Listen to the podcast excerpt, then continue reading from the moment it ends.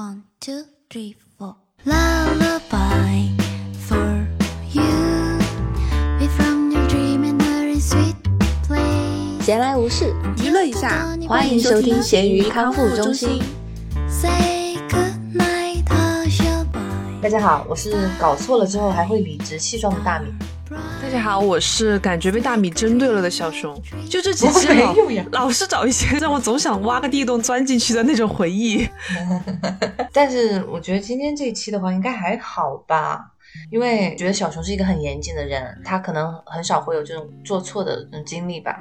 嗯，先把你捧到这个高，然后发现我对你的这个印象其实是我搞错了。哎，真的，你这种都不能叫先扬后抑了，怎么说呢？就是 根本就没把我放在眼里。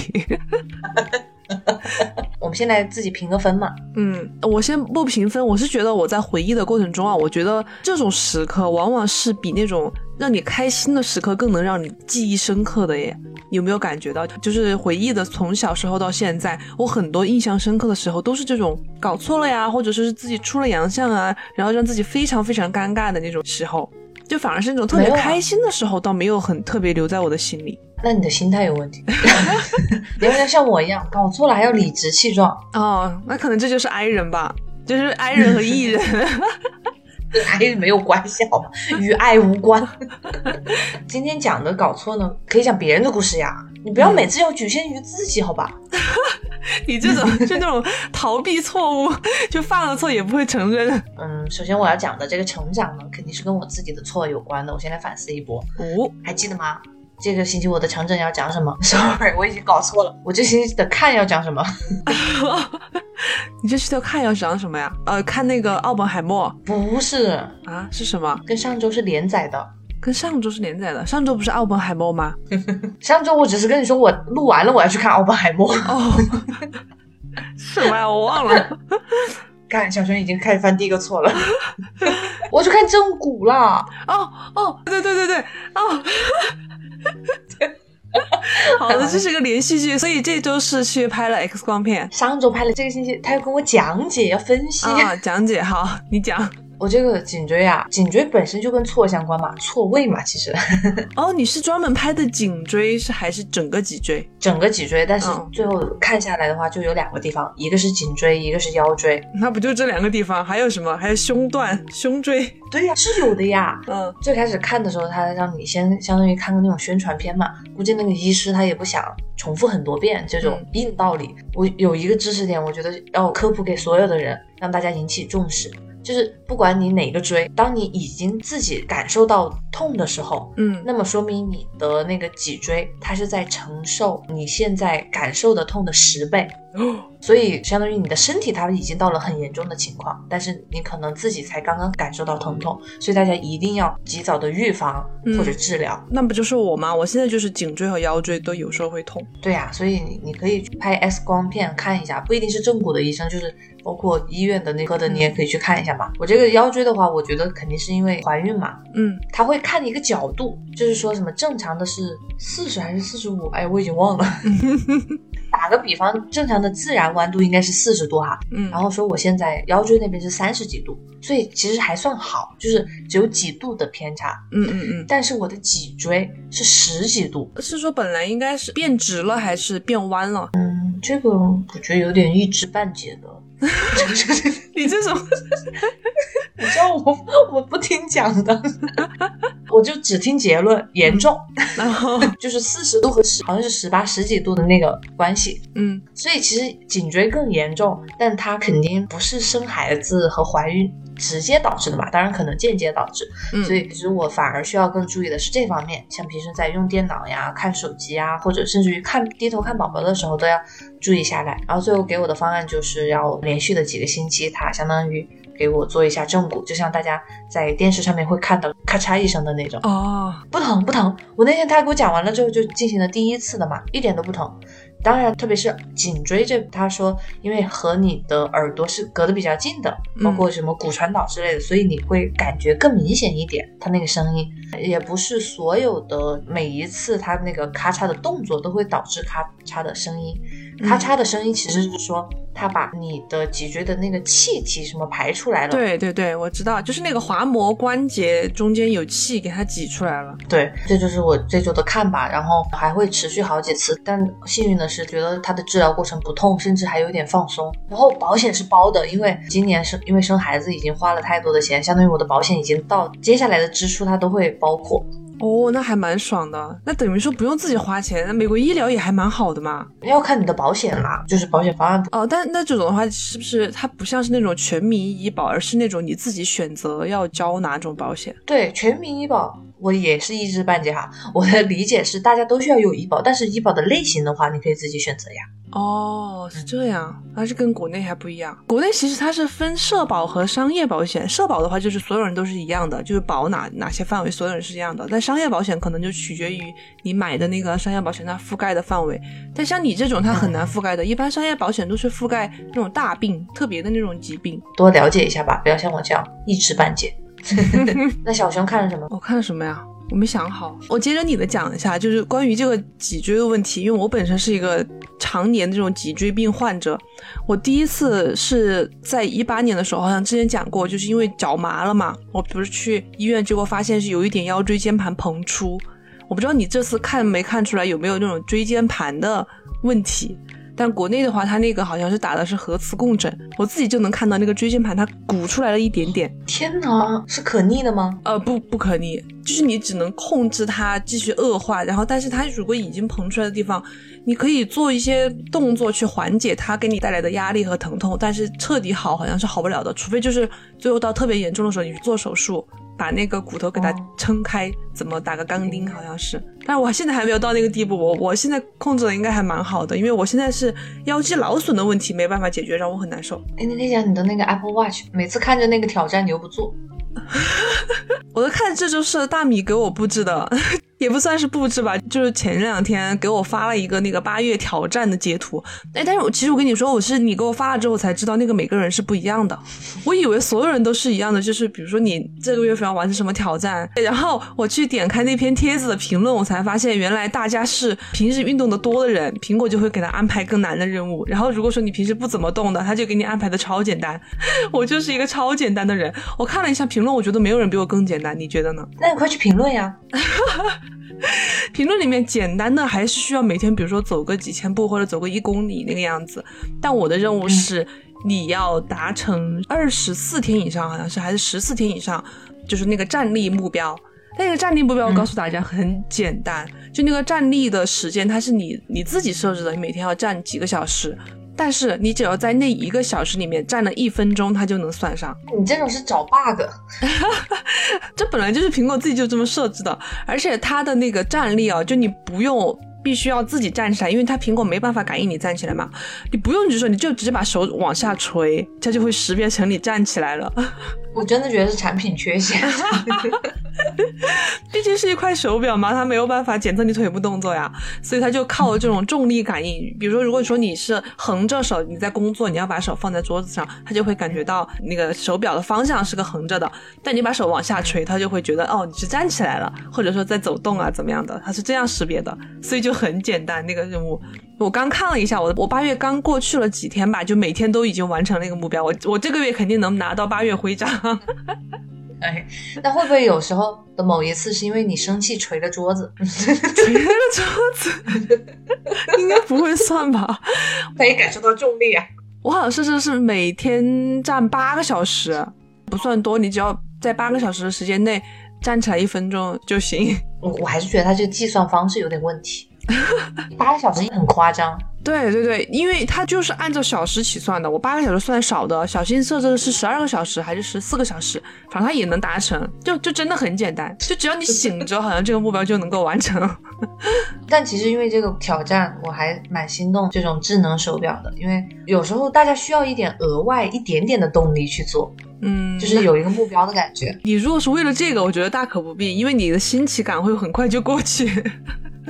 但他不是会给你越来越难的那个挑战吗？哦，那我不确定。那天看到这个帖子的时候，我还看了一下。我除了看了一下我的八月徽章的任务之外，我看了一下前面我获得过的徽章，因为我其实没有仔细看过我的运动徽章嘛。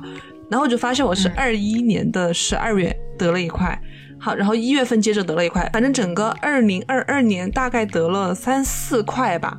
但是到了二零二三年，我不知道他是不是因为我看我二零二二年完成太少了，就二零二三年给我的任务我都没仔细看哦，但是我基本上都完成了。到现在为止，过去了七个月，好像就我就拿了五个徽章那徽章能干嘛？啊，没有什么，就收集癖啊，就是 自己看。而且如果说你在那个苹果健康里面你是加了好友，比如说共享了数据，你你关联了一些好友的话，你获得徽章的时候会推送给他们，然后他们的手表上就会弹出来某某某获得了什么什么徽章，然后下面就可以祝福他，嗯，祝贺他，然后就会给你发短信。有有人祝福过你吗？有啊，我们去年跳那个刘畊宏还有减肥的那小段时间吧，然后每天我跟小新两个都会每个人完成那个运动，他不是会手表会记录你的运动记录嘛，然后你完成了之后，他就会给你的好友发信息，然后他就给我回复什么，哇，太牛了，太燃了，就是那种自动回复，你就可以选择他预设的那些。那说不定这个挑战某一周可以变成你的成长。哦，谢谢你，谢谢你的祝福。我这个星期的成长呀，我不是在准备我们之后的两场活动嘛，嗯。然后有一个是跟一个画室合作的，所以他就希望我们在演讲的过程中多讲一些美国大学申请的时候关于作品集的。美国大学它除了你，比如说你升一些画画的艺术相关专业，你肯定是需要作品集的嘛，嗯，但嗯。其实很多大学，就像升电脑科学这种理工科的项目，你也是可以提交你的作品集的。它相当于是作为你的一个兴趣，但是有什么作品呢？有可能画画是你的一个日常的爱好，然后你也参过赛，你在这方面取得过你的成就。更好的当然肯定是，比如说你用 AI 画画，然后你做过 AI 方面的研究，不是只是说简单的画画，然后比如说你训练的那个 AI，然后针对于这个你有一些自己的想法，或者是比如说你做了一些平面设计，但是也跟什么编程相关的等等，这样的话能展现你的综合的能力嘛。所以，哦呃，其实作品集是一个，如果有绘画天赋和爱好，但他最后不申请艺术专业的话，他也是可以把它当做自己的一个加分项的。啊，在想把这部分加到我们的演讲内容的时候，我也做了很多攻略嘛，我就觉得自己收获了很多不一样的信息。哦，那等于说是我就算是一个其他专业的学生，我那个作品集也是特指的是美术作品集。它也有分不同媒介，比如说你可以教音频作品集、视频、美术，啊呃，美术也分，比如说平面的还是呃手画的等等，然后甚至还有游戏作品集，就是作品就是你任何你觉得能够展示你，但是在这种申请材料当中，因为申请材料一般是写你的家庭信息、你的成绩、你的文书啊等等，所以有这样一个补充的地方，也是适应于因为现在大家不同的媒介嘛，然后嗯。申请的材料也多种多样了。哦，其实还挺看那种综合素质的，挺鼓励大家就不要死钻研你那个申请的那个专业上的知识。对对对，而且就是确实，我聊过很多家庭的孩子，他们是有画画兴趣的，但是不管是他个人的想法，还是你知道有的传统中国家庭会觉得不想他当一个艺术家嘛，对，对他就还是希望他走一些，比如说像理工科这样的专业的话，但是孩子的这个画画之前也许有一些成就或者他的兴趣，不应该把他的白白浪费掉，或者就是完全不提及嘛。好了，那你的成长，我的成长是一个，我觉得对我来说锻炼还蛮大的过程，就是其实也是我工作相关的，就是我的工作上，我们现在有一个很重要的客户单位，他刚换了一个新的领导，然后那个新的领导呢，就是一把手嘛，相当于是一把手，不是很喜欢我们所，就是他在来之前啊，他在其他公司他有自己非常喜欢的律所，他在来之后呢，就开始给那个单位接触那个新的律所。我很奇怪的是，我们的领导为什么他们都不着急？就是他们还没有正式的去拜访过这位一把手。但其实他已经来了很久了。我们一直就是我们下面的人啊，都一直提醒领导，就说我们是不是应该正式去拜访一下他，给他讲一下这家公司以前我们或者说正在经历的一些诉讼的案件，或者说是公司存在的法律风险之类的。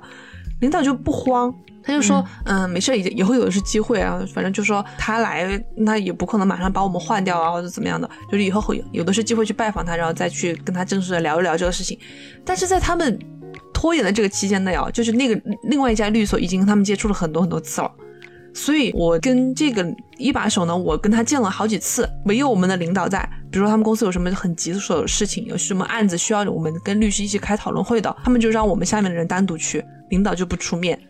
我就觉得你是不是对人家没有那么尊重啊？就你人家都是领导出面，然后你你让下面的人去，就感觉你没有把人家放在那个很重的氛围上。然后这周经历了一个什么事情呢？就是在前面几次会面，那个领导那个一把手都对我们印象不是特别好的情况下，他这次又叫我们去开一个汇案子的汇报会，也是他们公司之前一个很重要的案子。结果我们的领导又不去，我们两个重要的领导，两个都去休假了。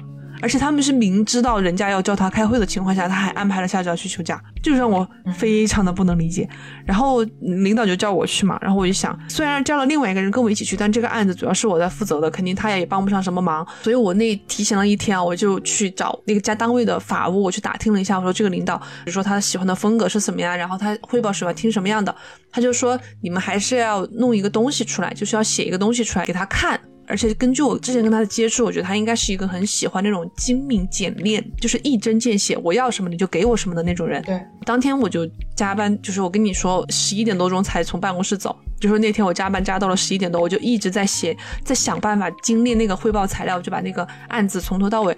我是怎么做的呢？就是那个案子大家可能听不太懂，就大概讲一下。就是我是这个相当于是一个总承包商，我上面有一个我的甲方，我下面有一个我的乙方。现在甲方和乙方都来找我的麻烦，所以我就把这个项目分成了两个部分。我下面的乙方呢，我就是列了很多个表格，对比了一下我们的数据的差异。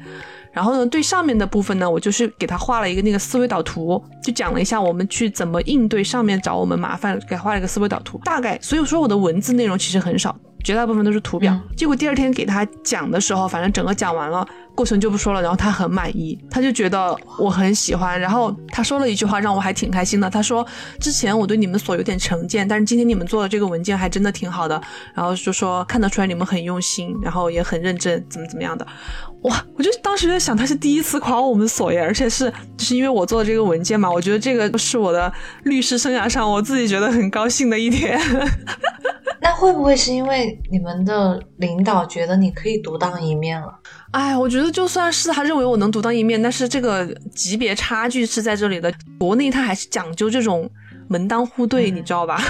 就是人家既然出动了一把手，那你们你作为乙方，那你更应该派出你的一把手去跟人家谈这个事情。他就算不讲话，我可以自己完成这个演讲，但是他必须要坐在那里，他要表现出我对你的尊重。首先肯定要肯定小熊的这个成长，我觉得真的很棒。嗯，这个责任心，然后有这个能力去把它做好，真的很难得。甚至于还怎么说，为公司啊或者为领导层在想着，就是前后的应该怎么去接待，心态。很重要，很棒，我感到很欣慰。我在想，会不会是受到我一些潜移默化？但是我跟你说，这种事情真的前一天我超级焦虑的，就是我们是星期二汇报嘛，星期一我超级焦虑，我就是一直在骂领导，我说你怎么不回来？我说这种时候了你还不来，就马上可能那个常年法律顾问到期，人家就要把我换掉，这种时刻你还不回来？但是我要给大家讲的是，就是这件事情过后啊，那个一把手对我们的还是没有彻底改观，就这只是其中一个小小的事件，因为他后面还是在继续跟另外一个律所接触，就让我很伤心。然后领导还是不为所动，那你肯定做了你最好的这部分。对对对，我就觉得我已经尽力了。对他可能不满的是整个律所对他的这种态度。嗯，没事，以后咱们单飞。好，可以。我觉得这件事情肯定是你的领导做错了，嗯，搞错了重点。哎呀，小陈现在能接我的这个过渡了。那我们现在来反省一下自己的错误吧。我我先比较轻的说起，但是其实印象还蛮深刻的，就是那种还是会有尴尬的感觉。嗯，可能是因为它太久远，就是在我很小的时候，当时会觉得，嗯啊，怎么办？搞错了。嗯，小学的时候，有天放了学之后呢。回家的路上会经过一家包子铺，那个包子铺是我每天早上都会吃的。然后我刚好看到有几个人在那边排队，有一个人就是长得很像我们班上一个就玩的还不错的女生，嗯，但是她平时她不会出现在那个地方，她可能就是放学会有其他活动或者去走其他的方向，所以我就很惊讶，我就蹦蹦跳跳去跑到他身后，然后拍了他一下，我说：“哎，你怎么在这里？”你要认错人了，我能猜到结局，对啊。现在说起来就。包括这件事情本身应该不是一个很重的事情，但我当时就觉得好尴尬呀，而且那个时候年纪小，都不知道该怎么应对。我只知道他转过来的那一瞬间，我就知道就认错了嘛，很明显，然后我就走掉了，就也没有做任何处理，然后就感觉身后有可能有好多个目光在注视着我吧。他没有搭理你吗？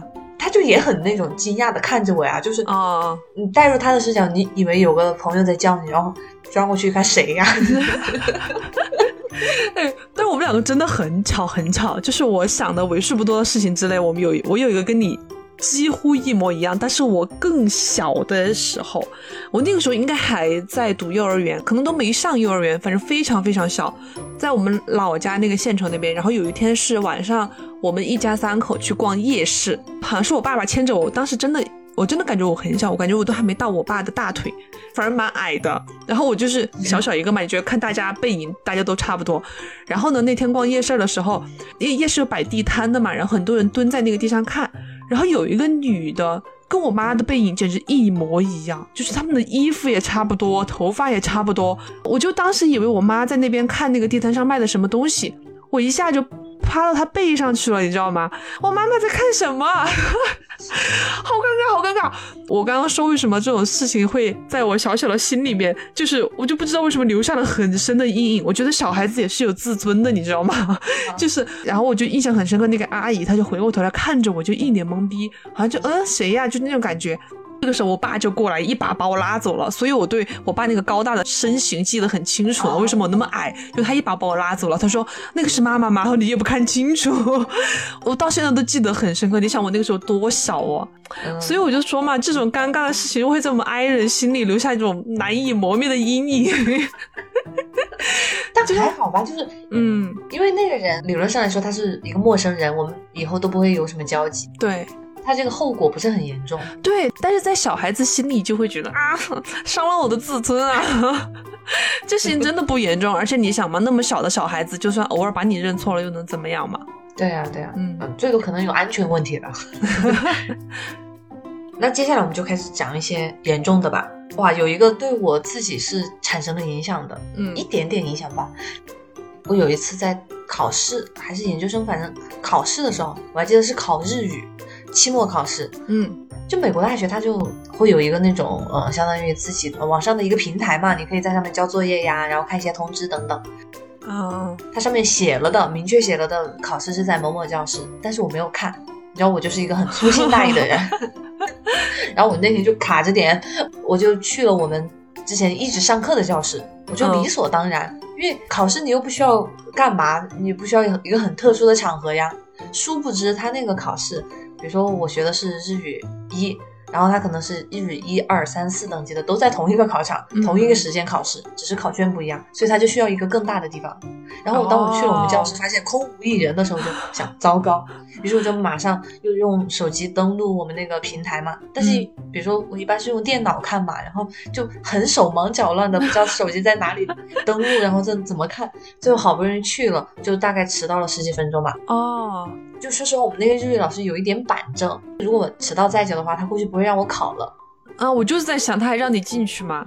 还好啦，就是因为反正是那种当面给你卷子，就是很少有我因为迟到就是故意想做这种嫌疑。但我怕他可能为了公正性啊、公平性，可能不会让我考。反正那次让我考的是差了十几分钟吧。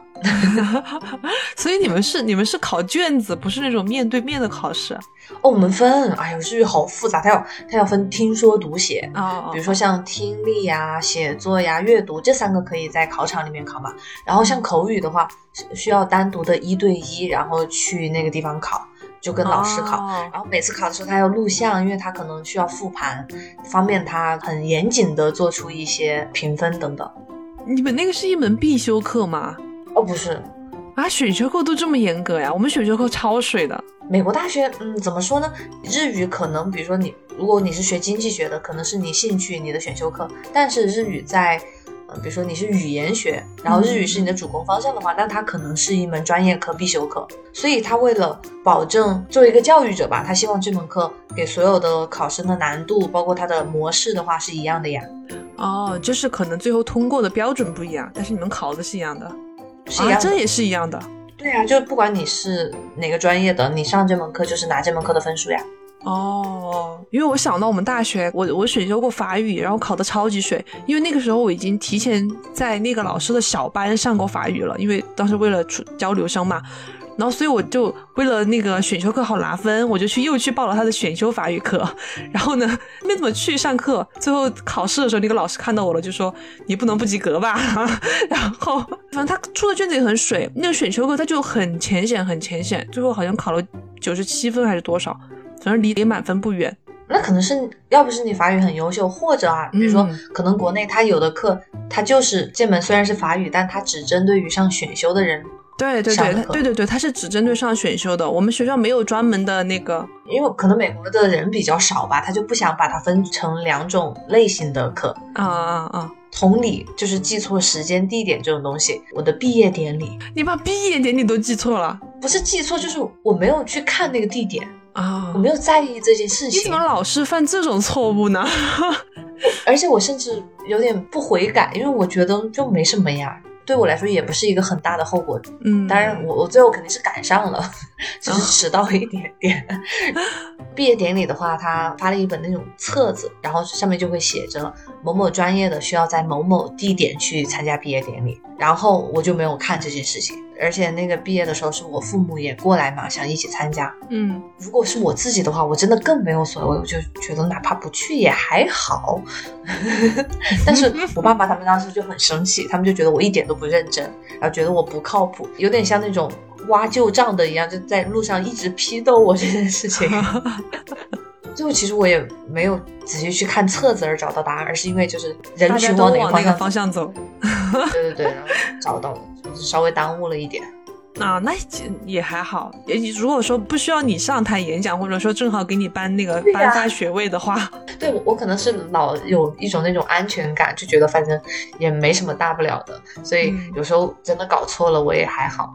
嗯嗯，嗯，跟你说你说的这个，我想起来另外一个让我非常非常尴尬的事情，就是在高中上语文课的时候，我们的语文老师，我不记得你还记不记得，有一段时间是一个那个个子不是很大的一个精瘦的一个男的，哦，但我不记得，我以为你要说那个女的。不不不，那个男的，那个男的，难道那个时候你去上课去了？反正那个男，记得他他他很神奇，因为他是他是清华还是北大的计算机专业的，对对，就是他，就是他。他还教语文，我当时就觉得，嗯，难道学霸什么都厉害吗？你还记得他的性格就是那种，反正比较严肃，他就是偶尔会跟你开一些玩笑，但是他总体来说是是那种严肃，就是他不是说一板一眼的严肃，而是他比较看起来比较凶，我没办法形容，反正你知道那种感觉吧？你还能回忆起来那个人带给你的感觉？我不记得。反正就是这样一个语文老师，他上课就偶尔会喜欢点人起来回答问题。我就记得有一节课啊，是讲了一个文言文中间一个字儿的意思，但是我现在已经忘了是哪一句了，就什么夫复何求？你问其中那个夫是这个什么意思？就是那个夫是什么意思？大概是这种句子啊，就是反正是文言文里面一个，乍一看那个字儿，你会把它理解成另外一个意思的一个字。哦，然后呢，他当时其实那篇课文应该是先让我们预习了，然后他他现在来上课提问。他提问的时候，你知道所有全国学生统一的一个姿势，就是老师一说要点名，全部把头低下去，对，就是。就是一个躲避的动作，是我我忘了我在干嘛，我可能有点走神，而且另外一个事情，我当时脑子里面就是快速的过了一下，我觉得哦，这个我看过，我知道是什么什么意思，就很自信，你知道吧？我当时他说了这句话之后，对视，对，我就没注意，我就跟他对视了。我当时就这样木的看着他，看 着看着讲台上，他就往下面扫射的时候，他一下就扫到了我。所有人都低着头，然后唯独我扬着头，他就可能觉得我很自信啊，他就马上点我说：“哎，小熊，你起来回答一下这个字是什么意思？”我当时很自信的站起来，我说：“叉叉叉什么意思？”他就很疑惑的看了我一眼，你知道吗？就带着一点嘲讽、嘲弄。他说：“嘿，我看你那么自信的抬着头，我还以为你知道呢。坐下吧。”哎，真的好烦呀，阴阳怪气的。我现在想起来就好尴尬，他就是这种阴阳怪气的人，他就很弯酸，真的很讨厌。那不行，让我坐下去就行了，还要当场嘲讽我，让我很印象很深刻。这件事情很尴尬，难受死了。然后，然后最后发现我确实是自己搞错了，那个字儿确实不是那个意思。那你之后没有发愤图强把语文搞好，然后打脸他吗？他后面没当我们语文老师了，然后高三的时候，你知道换了一个语文老师，就是我特别喜欢的那个，我觉得很书生儒雅的那一个。然后我当时好爱好爱，我发现这种爱比恨更能激励我学习。爱比恨，我这么深刻吗？真的，而且我我高三真的超爱他，后面我学语文学的很认真。好的，可以。那我来作为前老师视角讲一下我犯过的错吧。嗯，在美国经常读错学生的名字。哦，因为你知道英文，它又不是什么大家很熟悉的什么 Amy、Bob 那种。哎，等一下，杨老师，我问一个我想问很久的问题，就是美国人他们那个英文全名不是有的是会很长，然后他会缩写嘛，比如什么 Barbara 给你缩写成 Barbie 之类的。然后像这种，你们平时上课是会叫他的全名，还是叫他的昵称？嗯，会叫他的昵称是这样子的，因为我教中文，所以可能会有一点点特殊。因为我到后期的话，肯定就叫我给他们取的中文名字了，其实能够避免我很多的麻烦。但是前期的话，特别是第一天，我上一期不是说过了吗？美国一定要点名，嗯，所以特别是前一两天的时候，我点名就很痛苦。反正就说嘛，我是中国人，我我英语不是母语，所以请你们见谅。然后其实。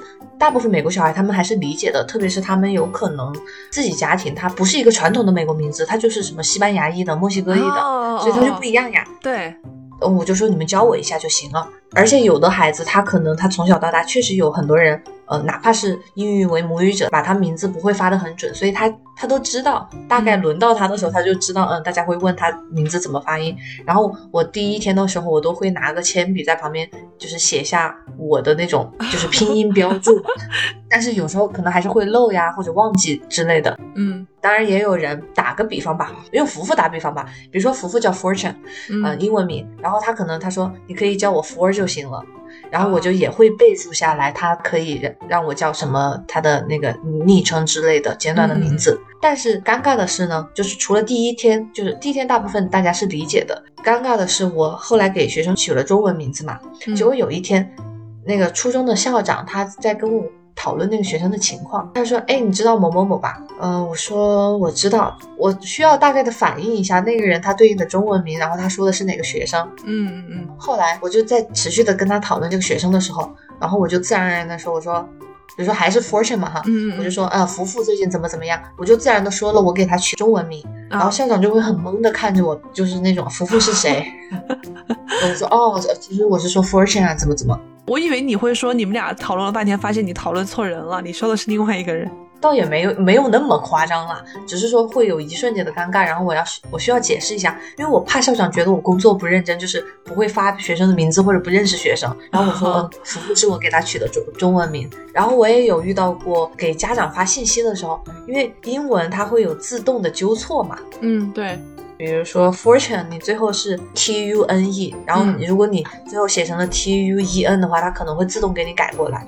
然后有一个孩子的名字呢，他就是大家默认的，比如说是 a 在里面，但是他刚好他妈妈不知道是怎么取的名字，里面是 e 作为拼写。就是法语和英语好像就有这种区别，有的词儿它就不一样，可能它也是那种独特的什么后裔。对，但是我还是出于礼貌嘛，我就跟妈妈再回了一封信息，我说不好意思，刚刚打错了。然后他还很好心的回我说没关系，但也就很尴尬，因为你是个老师。然后没关系，经常发生。嗯，你们律师写那那种什么什么函之类的，就是那种法律文档，应该必须要很严谨吧？对啊，对啊。所以你刚刚在说的时候，我就一直在想，我好像这种事情如果犯下来，在律师界应该还蛮严重的吧？如果说发生这种事情，应该会很尴尬耶。就比如说，就是上周最后一个工作日的时候，我要发两封律师函，其实它内容是几乎一模一样，可能就改了一下那个合同的名字。然后呢，他们是两家公司。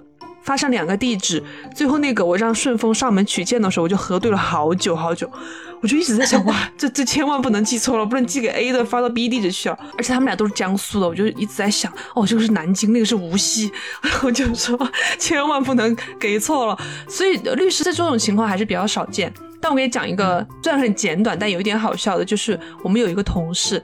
他是很擅长于沟通，就是他的其实他社交能力蛮强的。正好呢，就你知道有一个姓氏在国内其实还蛮少见的，就是姓邝。你遇到过姓邝的人吗？他就是一个日字旁一个哦，不是状况的况，那个啊，不是不是不是，就是那个一个日字旁一个广的那个旷。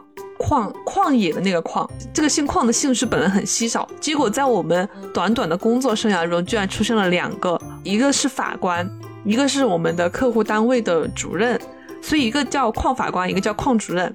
然后呢，有一天那个他其实是两个人，然后只不过都姓邝。知道这个姓氏这么常见吗？对呀、就是因为他很少见，而且你知道他是两个地区的哦，有一个那个矿法官是重庆的，另外一个矿主任是西安的，就是很哎，重庆人姓邝真的很吃亏耶，你知道吗？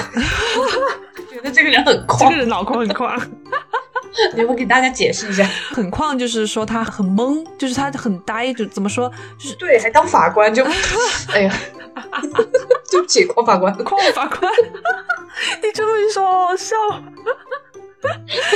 就呃，邝法官其实是已经是之前的案子了，然后可能他跟这个法官打过太多太多电话了，他只要喊出“邝”字，他后面两个字他就要接法官，你知道吗？哦，就打过太多电话了，就一接起来就邝法官、邝法官。然后呢，他那天给那个邝主任打电话的时候，一接起来，哎，邝法官，哦不，邝主任怎么怎么怎么样？说着说着，然后中间哦，好的好的，邝主任呃，邝法官再见，然后又又改成哦，邝主任再见，就很好笑。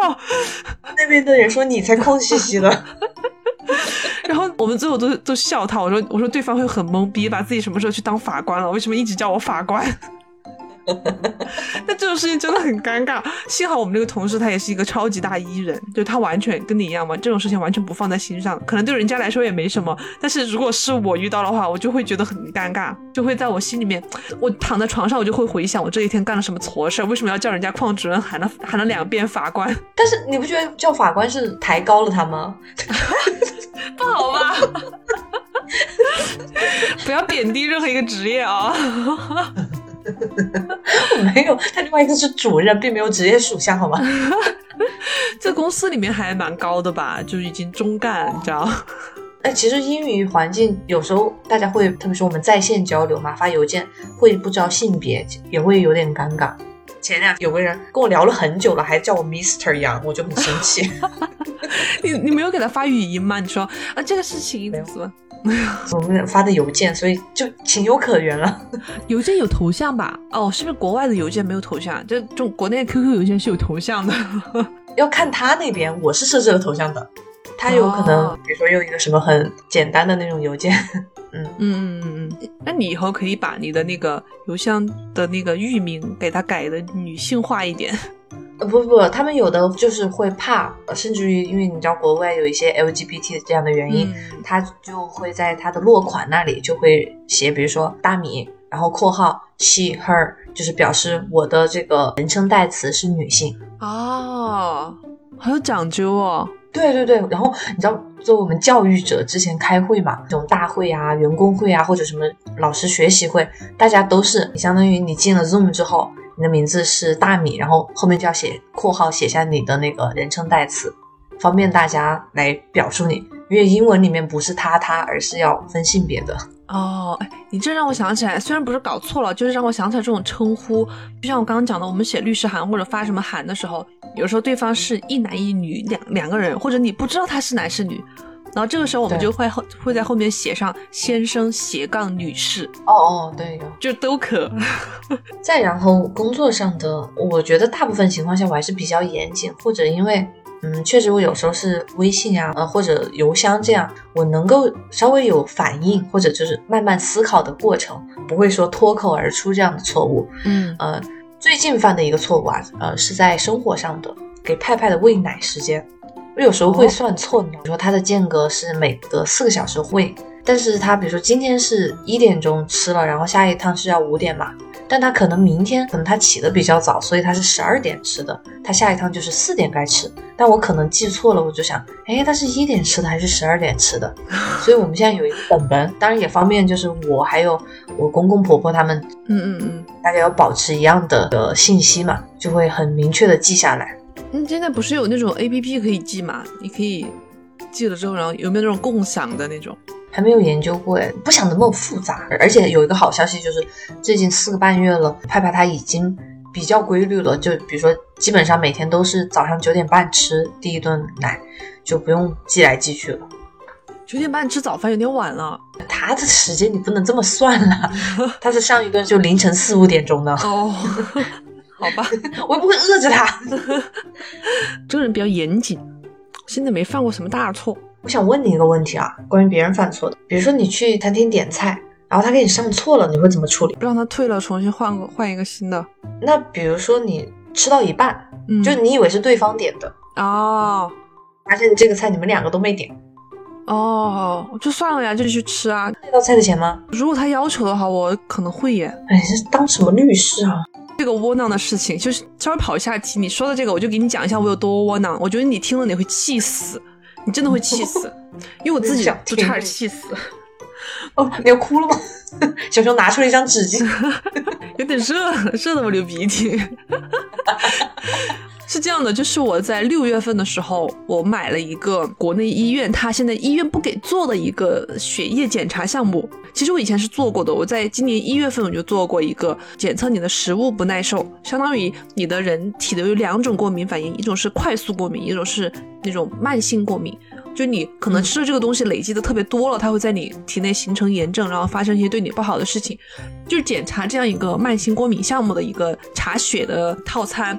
然后呢，它这个血液啊，它是你抽了之后呢，它会寄到杭州的一个实验室去进行分析。然后在一月份的时候，我就买过这个这家的这个项目嘛，它就是让我去了旁边的一家医院去检查的。就是你去医院的那个采血中心，你是不是觉得哦还蛮正规的？因为这样医院帮你操作，你也要你也要放心一点，各种环境啊、卫生啊，还有他们邮寄的速度啊，你就你就会比较放心。结果呢，这次我在六月份买了之后，我买的时候它还显示那个门店，还有我身边的各种医院，而且有一家离我特别近，有一家我就是出门几百米就到了。然后我买的时候我就放心，我就说哦，那我下次也去医院检查。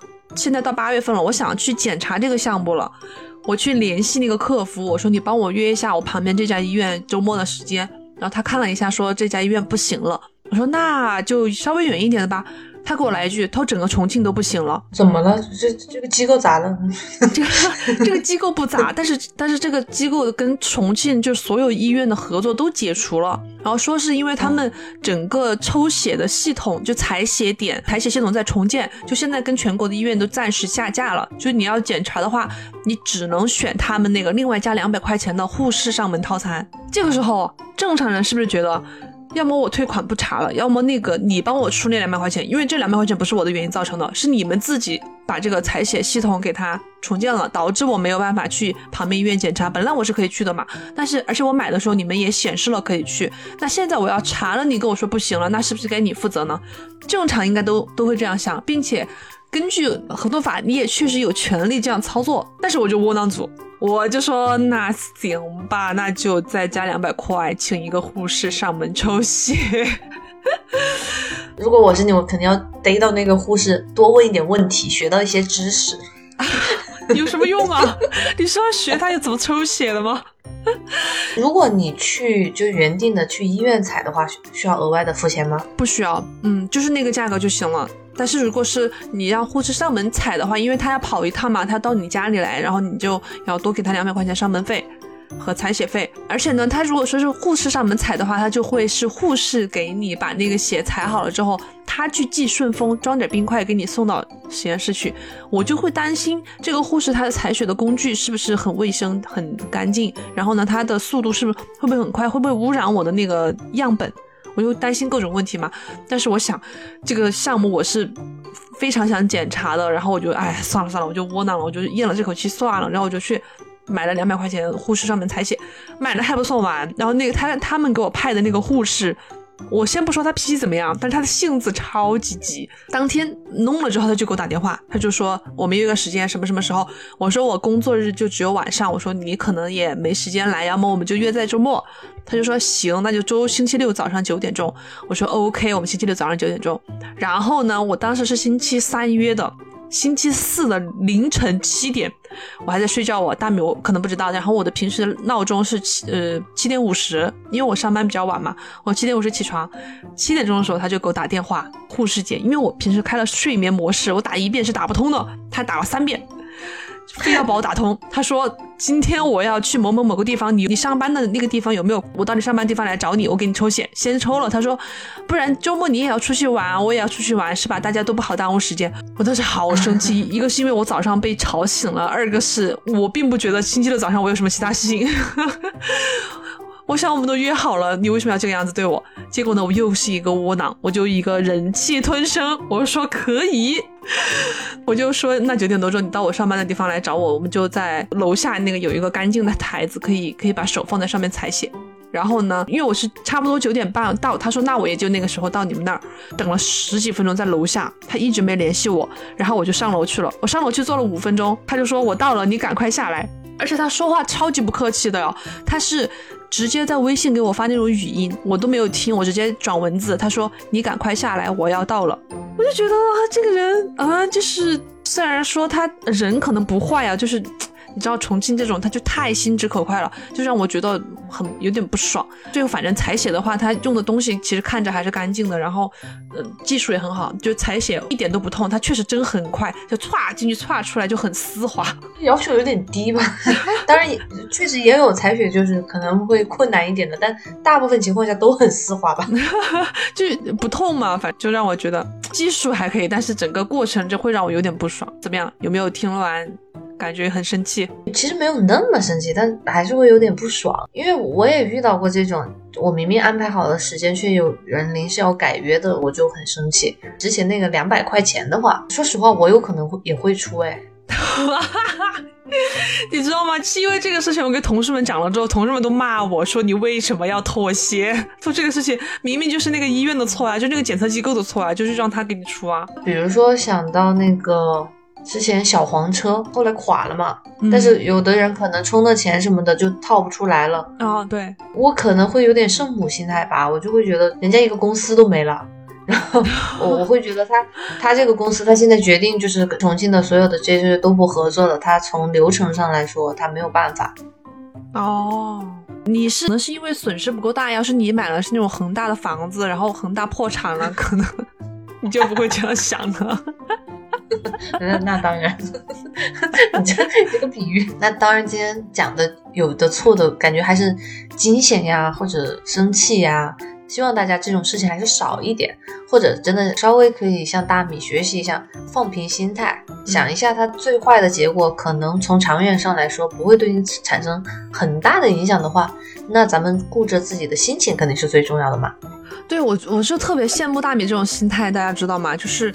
就看得很开，但是我觉得可能很多人是跟我一样，就是你犯了错之后，这个错其实可能在人家眼里很小很小，比如说你叫错名字，叫或者是给他给错东西，然后马上改正了，其实就没什么，但是你心里面会会记住，就是会记住当下那一刻尴尬的感觉，并且在深夜后悔自己为什么要犯这种很微小的错误。还是鼓励大家就像大米一样看开一点，从结果上来说，其实它不会造成对你对他人都不会造成什么危害，你就自己。想开啦，只要只要不犯法，是吧？这个道德底线有点低。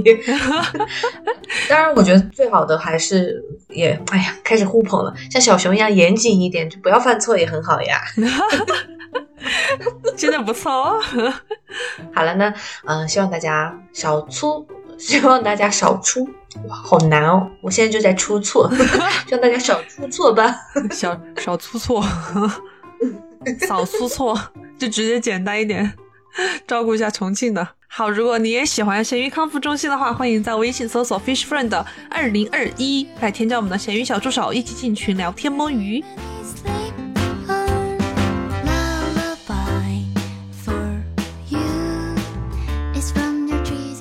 最后，其实我。想到一个可能，其实大家生活中经常出错的或者弄错的是买家秀和卖家秀，有没有？就是买错东西啊，你以为是什么，或者是他骗你是什么，最后到了手里不一样。会耶，但是这种不是我的错，就是商家道德底线太低了。难道你会退货吗？你会投诉？我不会。